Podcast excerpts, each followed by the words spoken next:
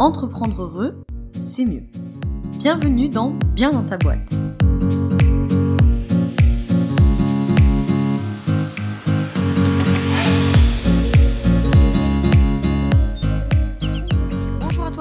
Dans ce nouvel épisode du podcast Bien dans ta boîte. Aujourd'hui, je te retrouve avec un sujet pour le moins passionnant, mais on va pas se mentir, c'est pas très réjouissant, comme tu l'as vu dans le titre euh, de l'épisode. Aujourd'hui, on va parler de la violence dans les relations. Alors, c'est un sujet évidemment extrêmement intéressant puisque on va s'intéresser aux différents types de violences qu'on peut retrouver dans une relation, des mécanismes euh, qui sont derrière euh, ces, ces violences-là. Alors, c'est un épisode euh, qui, qui, s'ancre, on va dire, euh, dans le cadre de ma formation sur le fait d'accompagner les problématiques relationnelles. Je te mets le lien dans la description. La promo 1 euh, a déjà commencé, mais notre première journée de, de visio étant euh, euh, le 16, euh, je crois, c'est le 16 je sais plus quel lundi ça tombe, novembre, bref, on s'en fiche. Euh, il est toujours temps de, de nous rejoindre, on va dire, in extremis. Euh, sinon, d'une manière générale, hein, ça rejoint toute la, la thématique des, des sujets des accompagnants. Donc, je te mets le lien dans la description vers la formation sur apprendre à être accompagnant ou accompagnante, dont cette fois la promo 5 déjà, euh, commence en février si tu veux regarder le programme, éventuellement réserver ton appel découverte pour euh, qu'on puisse en discuter, etc., voir si ça te parle. Et je te mets le lien du coaching sur mesure si c'est plutôt des questions individuelles. Bref, donc comme c'est un sujet que j'ai évidemment euh, potassé et travaillé pour mes formations, euh, il y a plusieurs bouquins derrière, mais le gros bouquin, si ce sujet t'intéresse, que tu veux euh, lire à ce propos et approfondir, c'est le bouquin Violence et abus sexuels dans la famille de, du docteur Reynaldo Perron, qui est évidemment une, référence sur les questions systémiques.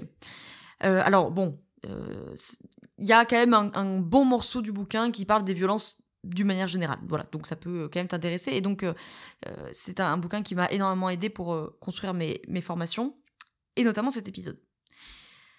Alors, je fais évidemment un petit disclaimer euh, forcément nécessaire au début de cet épisode que euh, si vous avez vécu des violences ou que vous vivez des violences, euh, il, ou que vous êtes auteur ou autrice d'ailleurs de violence, il va sans dire que l'épisode d'un podcast et, ou la lecture d'un bouquin c'est très intéressant, mais c'est évidemment pas suffisant et que je vous invite vivement à vous rapprocher de professionnels, notamment de mes confrères et consoeurs psychologues. Euh, qui peuvent vous accompagner là-dedans. Et euh, évidemment, si c'est vous qui êtes victime de violence, je vous invite euh, vraiment, vraiment, vraiment à pouvoir contacter euh, les autorités judiciaires si vous en avez besoin, les autorités médicales aussi, notamment le médecin traitant qui peut attester de ce qui se passe, les psychologues bien entendu, le, thérapeute d'ailleurs au sens large qui peuvent être des, ressources pour vous. Et, euh, et, les numéros verts aussi, pour ne pas rester dans une situation qui puisse être dangereuse pour vous ou pour vos proches. Maintenant que ce préambule absolument euh, nécessaire et indispensable est fait, je vais commencer par présenter ces trois grands types de violences qu'on retrouve dans les relations, euh, présentées euh, en tout cas telles qu'elles sont euh, classifiées, on va dire, donc par le docteur Reynaldo Perron. Alors lui, il différencie trois types de, de violences. La première, c'est la violence agression qui va prendre racine et qui va se, se manifester dans une relation symétrique. Une relation symétrique, c'est-à-dire que A et B sont tous les deux euh, à rôle égal, à statut égal et à entre gros guillemets à arme égale. ok? Et donc là, on est dans une violence-agression, c'est-à-dire qu'on va observer une, une escalade de violence, une surenchère, puisqu'on est dans une relation égalitaire où les deux sont violents, les deux sont en rivalité et ils surenchérissent et ils escaladent dans la violence. Ce qui le différencie de la violence punition qui, elle, s'inscrit dans une relation dite complémentaire. C'est-à-dire que là, pour le coup, on est dans une relation où les deux ont un statut différent. Et, je précise, où les deux sont d'accord sur la définition des places et des statuts de chacun. Donc il y a une adaptation mutuelle. Donc la violence-punition, on n'est pas dans A égale B, et les deux surenchérissent. On est dans A est supérieur à B, c'est-à-dire A est en position haute, B est en position basse, et les deux sont OK sur le fait que les statuts et les rôles sont différents et que A se considère existentiellement supérieur à B. Et B reconnaît ça. Euh, concrètement, ça c'est le cadre très très très régulier des violences conjugales. Ce n'est pas toujours que ça, mais c'est souvent ça. Et Reynaldo Perron, il donne une, une espèce de variation de la deuxième qui va donner un troisième type de violence qui est la violence punition avec symétrie latente. Donc en fait là, on est comme dans la violence punition, c'est dans une relation complémentaire, mais à la différence que B ne va pas complètement accepter l'infériorité de son statut et qui va conserver au fond de lui un espèce de noyau de symétrie qui continue à lui dire c'est quand même pas ok et c'est pas normal et c'est pas juste ce qui se passe quoi. Donc c'est une variation de la violence punition où celui qui est en position basse va conserver un noyau de symétrie et quand les rôles et les dynamiques de la relation vont changer, la, la violence punition va changer. Je précise juste que relation symétrique et relation complémentaire ne s'excluent pas hein, dans l'interaction. C'est que souvent il y a un style qui devient euh, prioritaire. Hein, c'est pas blanc ou noir. Alors, pour rentrer un petit peu dans le détail, de la violence agression. En résumé, on est dans une relation symétrique où les acteurs ont conscience de la violence et s'agressent de manière mutuelle. Ce qui va se passer dans cette violence-agression, c'est que entre les moments d'escalade de violence, on vous allez observer ce qu'on appelle une phase de complémentarité ou une parenthèse de complémentarité. En gros, c'est le moment où les deux arrivent à expérimenter des modalités non violentes. C'est souvent ici qu'ils vont demander de l'aide extérieure. C'est une violence dans laquelle l'identité de chacun est préservée puisqu'il y a une reconnaissance existentielle de l'autre. Donc pour rentrer un peu dans le détail, cette violence, les deux surenchérissent, les deux escaladent dans la violence.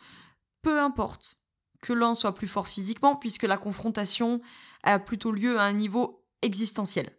Donc celui qui est le moins fort physiquement peut très bien être le plus fort, entre guillemets, psychologiquement.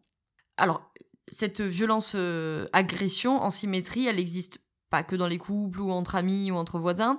On peut l'observer par exemple entre un parent et un enfant, où l'enfant va, entre guillemets, monter en position haute, où l'adulte descend, entre guillemets, en position enfant, et vous pouvez très bien avoir une violence agression entre parents et enfants, parce que l'enfant peut très bien euh, se mettre en relation symétrique et escalader et surenchérir dans la violence.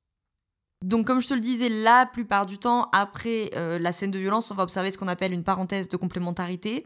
C'est-à-dire que celui qui a déclenché la violence passe en position basse, il va demander pardon, il prend soin de l'autre, et donc c'est souvent ici qu'on peut observer euh, une demande d'aide extérieure. Cette pause complémentaire, elle est hyper, hyper, hyper importante dans la violence-agression, et vous ne la verrez que dans la violence-agression, puisque par définition, c'est la violence qui s'inscrit dans une relation symétrique. Donc vous verrez pas poste de complémentarité dans une relation complémentaire, puisque par définition, ils sont déjà en complémentaire.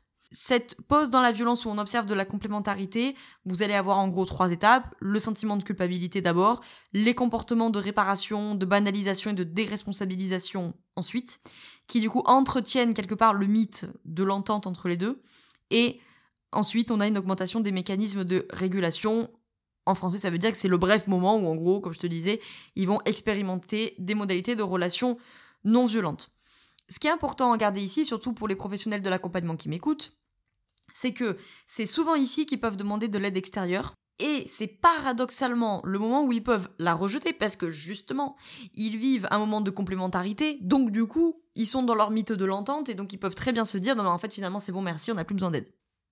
Donc cette pause de complémentarité, elle est très importante dans la violence-agression pour les pros de l'accompagnement qui m'écoutent parce que c'est le moment où ils vont demander de l'aide et donc c'est le moment où vous pouvez intervenir. Même si c'est aussi paradoxalement le moment où ils peuvent la rejeter.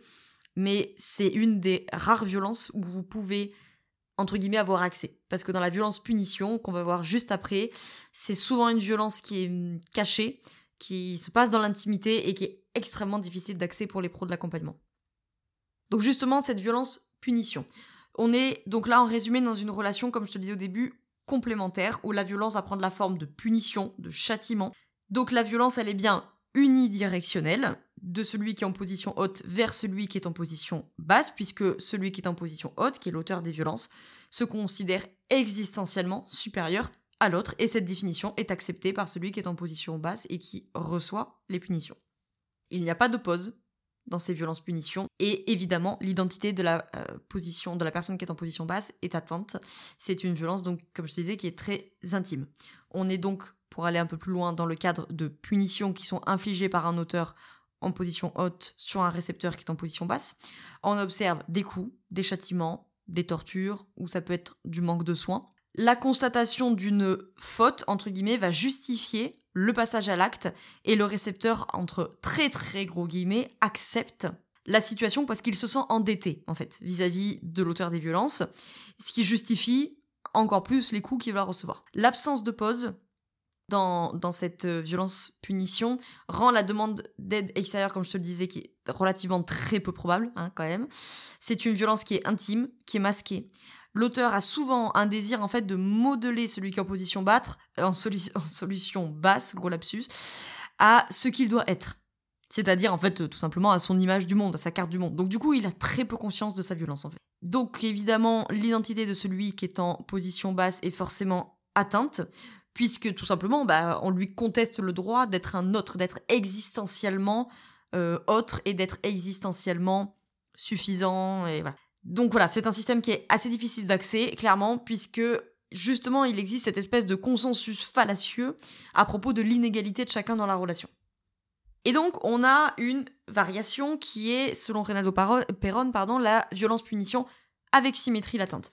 En résumé, on est toujours dans une relation complémentaire, mais celui qui est en position basse résiste malgré un rapport défavorable des forces. Donc, c'est tout à fait une violence qui peut devenir une violence-agression parce que dès que les modalités vont changer, celui qui est en position basse va, entre guillemets, venir solliciter son noyau de symétrie et clac, il va monter sur une relation symétrique. Donc évidemment, celui qui est en position basse nourrit un sentiment très fort d'injustice et d'impuissance, et donc lui, il va souvent aller nouer des alliances à l'extérieur, et il y a souvent un passage à l'acte revendicatif ici. En gros, peut-être pour bien réexpliquer la différence entre la violence-punition et la violence-punition avec symétrie latente. Le récepteur des violences qui est en position basse, en fait, il conserve un noyau de symétrie. C'est-à-dire, il conserve un truc au fond de lui qui lui dit c'est pas ok, c'est pas normal. Là où dans la violence-punition, celui qui reçoit les violences a complètement intériorisé, accepté avec de très très gros guillemets ce qui se passe. C'est-à-dire que dans la violence-punition, celui qui est en position basse se sent endetté, il va se culpabiliser, il va dire oui mais en même temps c'est moi qui, vous voyez dans les violences conjugales on le voit souvent. Oui mais en même temps je n'aurais pas dû lui dire ça, en même temps j'aurais dû faire les courses plus tôt, en même temps je... Voilà. Et donc il y a vraiment un truc existentiel qui est je suis inférieur, il, est au-dessus de moi, il sait mieux que moi. Dans la violence-punition avec symétrie latente, il y a d'un point de vue extérieur un rapport défavorable des forces, mais celui qui est en position basse, et on peut le voir aussi des fois dans les violences conjugales d'ailleurs, hein, ou on peut le voir par exemple au travail, avec quelqu'un qui est harcelé par son patron. Voyez, il y a un rapport défavorable des forces, mais euh, le, salarié ou la salariée par exemple qui reçoit les violences va quand même garder ce truc au fond de putain, je te jure que le jour où je vais pouvoir me venger, euh, je vais me venger. Vous voyez? Alors que dans la violence-punition, il n'y aura pas ça. Dans la violence-punition, il y a un truc qui est intériorisé de. C'est presque normal, en fait. en tout cas, si c'est pas normal, c'est justifié, justifiable pour la personne.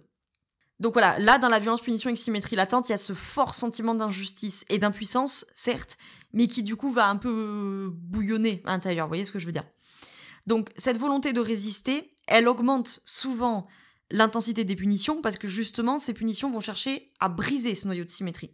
C'est-à-dire que l'auteur des violences va sentir qu'il y a quand même de la résistance, il va sentir qu'il euh, n'a pas complètement l'ascendant et donc les violences peuvent s'intensifier parce qu'il va essayer de casser cette, euh, cette symétrie latente. Et dès que les données de la relation vont changer, alors là vous êtes sûr que la plupart du temps, le récepteur des violences va monter entre guillemets en position haute, et là on va rentrer dans une violence-agression, puisque là on est revenu dans une relation symétrique. Et là, on est parti dans l'escalade. C'est-à-dire que celui qui est en position basse, dès que l'auteur des violences va être malade, va être affaibli, va être absent, dès que celui qui est en position basse va trouver des alliances à l'extérieur, etc., alors là il va rentrer dans une euh, violence symétrique. Enfin, dans une violence-agression, donc en relation symétrique il va, voilà, comme je te disais, souvent nouer des, des alliances extérieures. souvent, les adolescents, par exemple, on le voit beaucoup avec les bandes d'amis. Ça peut être aussi, attention ici, euh, notamment les pros de l'accompagnement, soyez vigilants aux éventuelles dérives sectaires, du coup, parce que forcément, bah, ça va très bien répondre au sentiment de sécurité, etc. Et généralement, alors ça, par exemple, c'est quelque chose qu'on voit souvent avec des adolescents qui ont été placés en foyer ou qui ont subi beaucoup de violences.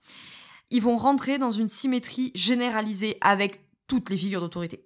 Et là, du coup, comme en fait, avec l'auteur des violences, ils, ils arrivent pas ou ils peuvent pas se défendre, et, mais qui gardent cette symétrie en eux, ils vont aller nouer des alliances à l'extérieur, et alors à l'extérieur, ben, la symétrie va s'exprimer. Et alors là, ils vont rentrer euh, dans une symétrie généralisée avec toutes les figures d'autorité. La police, les parents, les professeurs, les juges, les éducateurs, les psychologues, pourquoi pas, ou les thérapeutes d'une manière générale. Et il va y avoir voilà un, un, besoin quelque part de symétriser toutes leurs relations parce qu'il y en a eu une ou plusieurs où ils ont été, euh, voilà, évidemment, euh, victimes de violences, renvoyés en position basse, mais qui avaient ce noyau de symétrie qui disait Je te jure que le jour où je vais pouvoir venir en, relation égalitaire, euh, je, je, je louperai pas l'occasion, on peut dire ça comme ça. Maintenant que je t'ai présenté ces trois types de violence, il faut comprendre un peu les mécanismes de la violence qui se cachent derrière. Ici, il faut comprendre trois choses. Le consensus implicite rigide, les aspects et les déclencheurs. Je te fais la traduction. Le consensus implicite rigide, c'est, en français, c'est la ritualisation de la violence. Je te cite une phrase du docteur Reynaldo Perron dans son bouquin qui t'explique ça très bien. Je cite Tout se passe comme si un accord de fait préexistait entre les acteurs sur la mise en scène de leur relation. Ce qui veut dire par là, c'est que dans beaucoup de violences, tu vas retrouver une forme de ritualisation. C'est-à-dire, on s'engueule toujours, enfin, les violences ont toujours lieu au retour du travail, les violences ont toujours lieu le week-end, les violences ont toujours lieu à chaque fois qu'on parle de la belle famille. Vous voyez, il y a une forme de ritualisation de la violence qui fait que, il prend un exemple dans son bouquin, j'ai pas le bouquin sous les yeux, je peux pas te lire mot pour mot l'exemple, mais qui est très parlant, où il reçoit un couple où il y a de la violence, et en fait, il dit, tous les vendredis soirs, quand il, le, travail se termine, et en l'occurrence quand la semaine de travail se termine, monsieur rentre à la maison et devient violent. Et il disait en fait ce qu'on voyait c'est qu'il y avait une espèce d'orchestre qui se mettait en place où en fait les enfants savent ce qui va se passer. Donc le fils, euh, je sais pas, il va avoir une dizaine d'années, il sait que c'est vendredi, donc il commence à prendre ses oreillers et sa couette pour aller dormir, je sais plus où, dans la voiture, dans le cabanon du jardin parce qu'il veut pas assister à la scène de violence. La gamine, je sais plus ce qu'elle faisait, je crois qu'elle appelait la grand-mère ou je sais pas quoi, et, euh, et l'épouse se préparait. Et en fait, c'est ce qui veut dire qu'en fait, tout se passe comme s'il y avait un espèce d'accord de fait qui n'a jamais été verbalisé, mais qui quelque part préexiste, où chacun met en scène la violence, et en fait, chacun sait ce qu'il a à faire, et chacun pourrait du coup anticiper et, sortir de cette situation, mais finalement, chacun répète le truc. Bon, évidemment, les enfants à l'âge qu'ils ont, là, c'est pas le débat, mais euh, parce que c'est évidemment pas eux de gérer ça, mais vous voyez, il y a une ritualisation de la violence qui fait que finalement, si on les aide à prendre du recul, ces protagonistes de la violence, notamment dans les violences-agressions, en fait, ils, pourraient te raconter, ils vont te raconter 20 fois la même histoire, quelque part. Et justement, les aider à prendre conscience qu'en fait, c'est toujours la même situation de violence. C'est pas toujours le même sujet, c'est pas toujours la même pièce, c'est pas toujours les mêmes mots, mais en fait, c'est toujours un peu le même rituel. Et donc, ça, c'est ce que Perron appelle le consensus implicite rigide, je t'en reparle juste après. Ensuite, il y a les aspects. Alors, les aspects, c'est concrètement ce qui constitue le consensus. C'est le contenu du rituel, on pourrait dire ça comme ça, avec l'aspect spatial, l'aspect temporel et l'aspect thématique de ce rituel. Et les déclencheurs, c'est comment les acteurs vont ponctuer la séquence violente, puisqu'en fait, dans la violence, notamment dans la violence symétrique, le comportement de l'un sert toujours à justifier le comportement de l'autre. Je te détaille, je m'explique. Tu vois, le, euh, Perron, il, il le dit comme ça. Chacun pourrait annoncer ce qui va lui arriver et comment ça va lui arriver, mais personne ne fait d'acte d'autoprotection, personne ne parle le danger et personne ne trouve des évitements. C'est ça en fait le, consensus implicite rigide, c'est que cet accord implicite n'est évidemment pas réellement une volonté de violence. C'est un piège relationnel où, je cite euh, Perron, la violence apparaît comme une nécessité pour maintenir un équilibre entre soi et l'autre. Et en fait, dans le cadre de ce consensus, c'est là tout le piège relationnel dont parle Perron, et c'est extrêmement passionnant ce qu'il dit là, c'est que dans le cadre de ce consensus, des limites vont être posées. Mais en fait, c'est tout le paradoxe, c'est que dans ce cas, poser des limites a justement pour conséquence de souligner tout ce qui est autorisé. Je m'explique. Par exemple, dans la dispute, tu peux dire tout ce que tu veux mais t'insultes pas ma mère. Ici, il y a une limite. Tu dis tout ce que tu veux mais tu n'insultes pas ma mère. Mais en fait, cette notion de limite, elle est détournée et elle définit tout ce qui peut être fait ou dit à l'exception de parler de ma mère. Donc, je sais pas si tu m'as suivi, mais ça c'est extrêmement important parce que le piège relationnel, il est là. C'est qu'à partir du moment où la violence va commencer à, définir des limites, ça va être contourné. Et en fait, les limites, au lieu de justement cadrer, parce qu'il y a une notion de territoire qui est quand même euh, difficilement euh, acquise dans ces notions-là, eh ben, la limite, au lieu de dire ça, c'est pas ok, quelque part, elle vient dire, du coup, tout ça, ça l'est, en fait. Je te cite euh, Perron, dans le cas de violence, les limites et les interdictions sont toujours posées de façon paradoxale. Elles sont des possibilités plutôt que des impossibilités et elles sont des consentements plutôt que des refus. Les trois aspects dont je te parlais, c'est l'aspect spatial, c'est-à-dire le territoire où les violences sont admises. C'est souvent crois-moi ou non, mais un territoire qui est très très bien délimité. Hein. Euh, alors ça a évidemment un rapport avec la délimitation du territoire euh, psychique dont je parle dans, mes formations, dans mes coachings.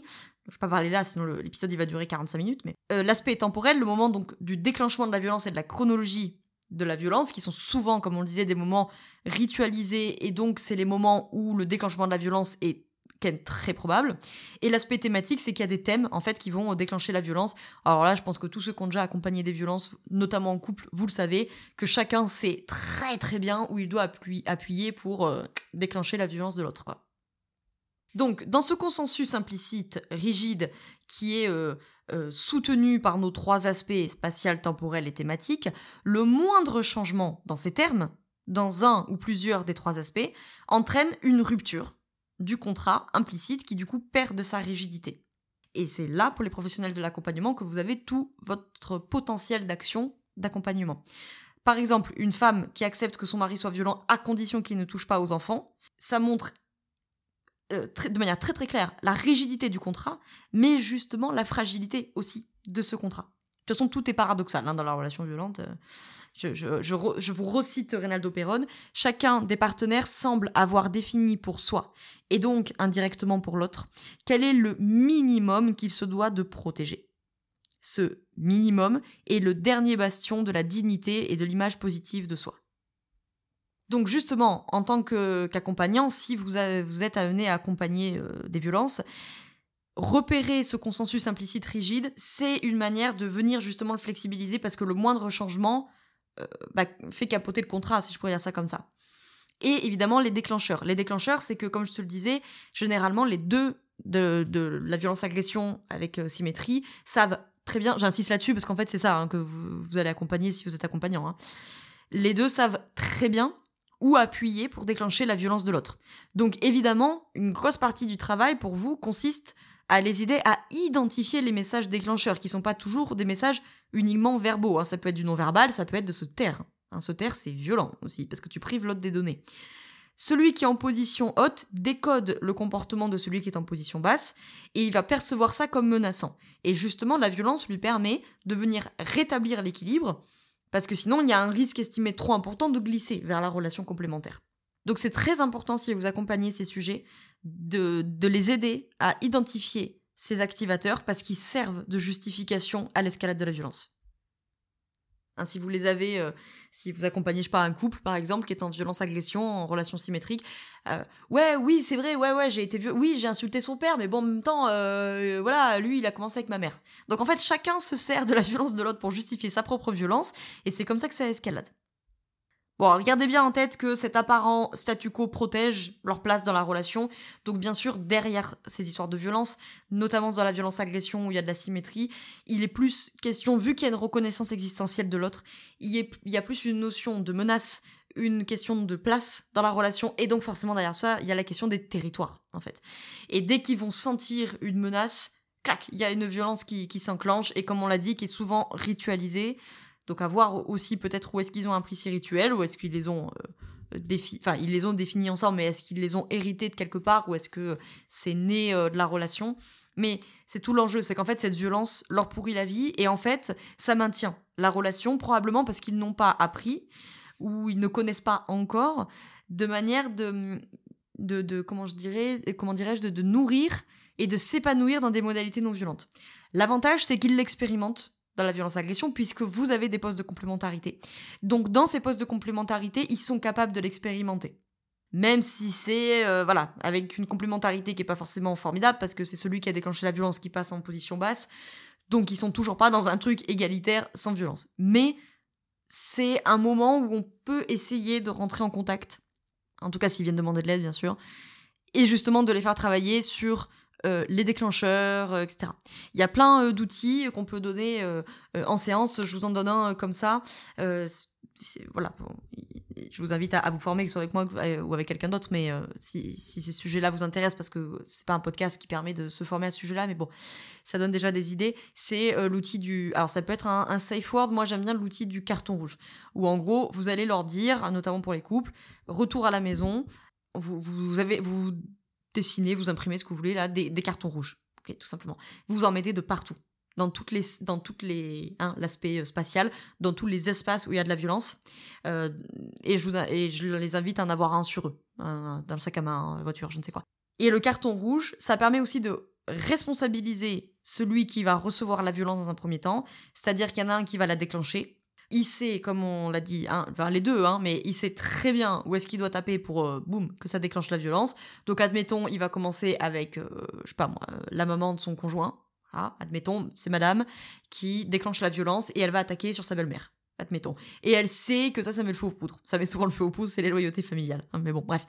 Là, par exemple, si voilà la violence commence à monter le ils, savent ils le savent comment ça se passe ils ont l'habitude c'est les mêmes scènes tout le temps tout le temps tout le temps si là il y a un moment où monsieur il sent que il va devenir violent là justement l'intérêt ça vient aussi les responsabiliser c'est de sortir son carton rouge. Et là c'est un avertissement visuel à madame de arrête parce que là moi je vais aussi rentrer dans la violence.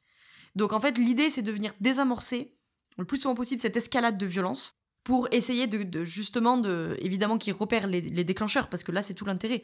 C'est qu'ils repèrent que oh là là je sais euh, elle est encore en train de me faire le coup ou, l'inverse hein. un truc qu'on voit souvent par exemple c'est madame qui s'énerve et d'un coup monsieur quitte la pièce ou monsieur ne parle plus. Et, c'est très violent. C'est très violent aussi. Donc là ça peut être un carton rouge en disant je connais ce déclencheur je sais que quand tu te tais ça, je vais plus arriver à me, à me contrôler. Ça responsabilise chacun parce que ça responsabilise celui qui reçoit et qui se dit euh, là je suis en train de reconnaître les déclencheurs, je sens que je vais perdre le contrôle et ça responsabilise évidemment celui qui dans ce cas-là est émetteur de la violence pour dire euh, là il faut que tu prennes la responsabilité de te calmer parce que lui il a envoyé le message. Voilà donc bon évidemment ça marche pas toujours du premier coup après c'est tout le travail d'accompagnement mais euh. et le dernier truc que j'avais à dire là-dessus, c'est que si jamais vous accompagnez ces sujets-là, ou si vous ne les accompagnez pas, parce que par exemple vous êtes coach, mais que vous les recevez, ça peut arriver en tant que coach. Hein, d'ailleurs le programme Apprendre à être accompagnant ou accompagnante vous aide aussi à, gérer ce genre de situation. C'est-à-dire que vous allez les réorienter vers vos collègues, psychologues, etc. Mais en attendant de les réorienter, bah, ils sont là. Donc il faut bien faire quelque chose. Euh, pensez bien à investiguer, surtout quand on est, bah encore une fois en violence symétrique, parce que la plupart du temps, bah, les violences punitions, vous les verrez pas, enfin, ils viendront pas vous voir, mais ça peut arriver mais c'est rare. Là, dans les violences euh, agressions, pensez bien à investiguer l'environnement qu'il y a autour. Est-ce qu'ils ont des ressources? Est-ce qu'ils peuvent aller faire des alliances à l'extérieur? Euh, Les éventuels jeux psychologiques, parce que c'est quand même très souvent ce que Rien d'Opéron appelle des relais dans la violence. En gros, vous allez avoir un bourreau, une victime avec votre triangle de Cartman. Hein, je te mets le lien dans la description vers l'épisode du triangle de Cartman si ça te parle pas. Et par exemple, à chaque fois, rituel, hein, à chaque fois qu'ils s'engueulent, il y en a un des deux, par exemple, qui appelle le beau-père, parce que le beau-père, il habite à 5 minutes. Et le beau-père, il vient, il interrompt la violence. Alors, ok, c'est bien, ça interrompt la violence à court terme, mais en fait, à long terme, ça maintient la violence, parce que ça la ritualise. Et parce que, tu vois bien, ton triangle de Cartman, en fait, le beau-père, bah, c'est le sauveur. Donc, finalement, tu te retrouves avec un bourreau, une victime et un sauveur, et ça peut continuer longtemps. Donc, investiguez bien tout ça, l'environnement, les ressources, le, village entre guillemets de praticiens qu'il y a autour, euh, parce que plus sur, enfin plus, le but c'est pas qu'il y en ait 40, mais plus vous avez des thérapeutes, des médecins, des psychologues, des praticiens toujours qui sont autour, plus vous savez que les personnes sont quand même accompagnées, ça veut dire qu'elles ont fait des demandes d'aide, ça veut dire qu'elles ont quand même conscience de ce qui se passe, euh, voilà, donc ça vous donne quand même des indications, et surtout, surtout, surtout, les enfants. Bien entendu, les enfants. C'est la première règle à leur donner, les disputes et les violences, c'est pas à la maison les enfants, la maison, ça doit rester leur havre de sécurité et leur havre de paix. Donc si vous pouvez pas vous empêcher de vous engueuler, engueulez-vous dans la voiture, allez promener 10 minutes, j'en sais rien, mais voilà, soyez vigilants à ça. S'il y a des enfants, évidemment, ça change la donne, évidemment. Et bien entendu, la réorientation, si vous n'êtes pas euh, euh, la bonne personne pour les accompagner, évidemment, euh, sur ces sujets-là. Voilà, j'espère que cet épisode t'a plu et qu'il aura pu euh, t'apporter des infos et, mieux comprendre tout ce qui se passe euh, là derrière. Je sais que c'est pas voilà forcément un sujet super euh, réjouissant et épanouissant, mais c'est très important de connaître ces sujets-là. Si tu veux aller plus loin, je t'ai mis tous les liens dans la description. et évidemment, le bouquin de Reynaldo Perron, il y en a d'autres, hein, mais voilà, pour, pour aller plus loin, si tu souhaites, sur les échelles d'agressivité et compagnie.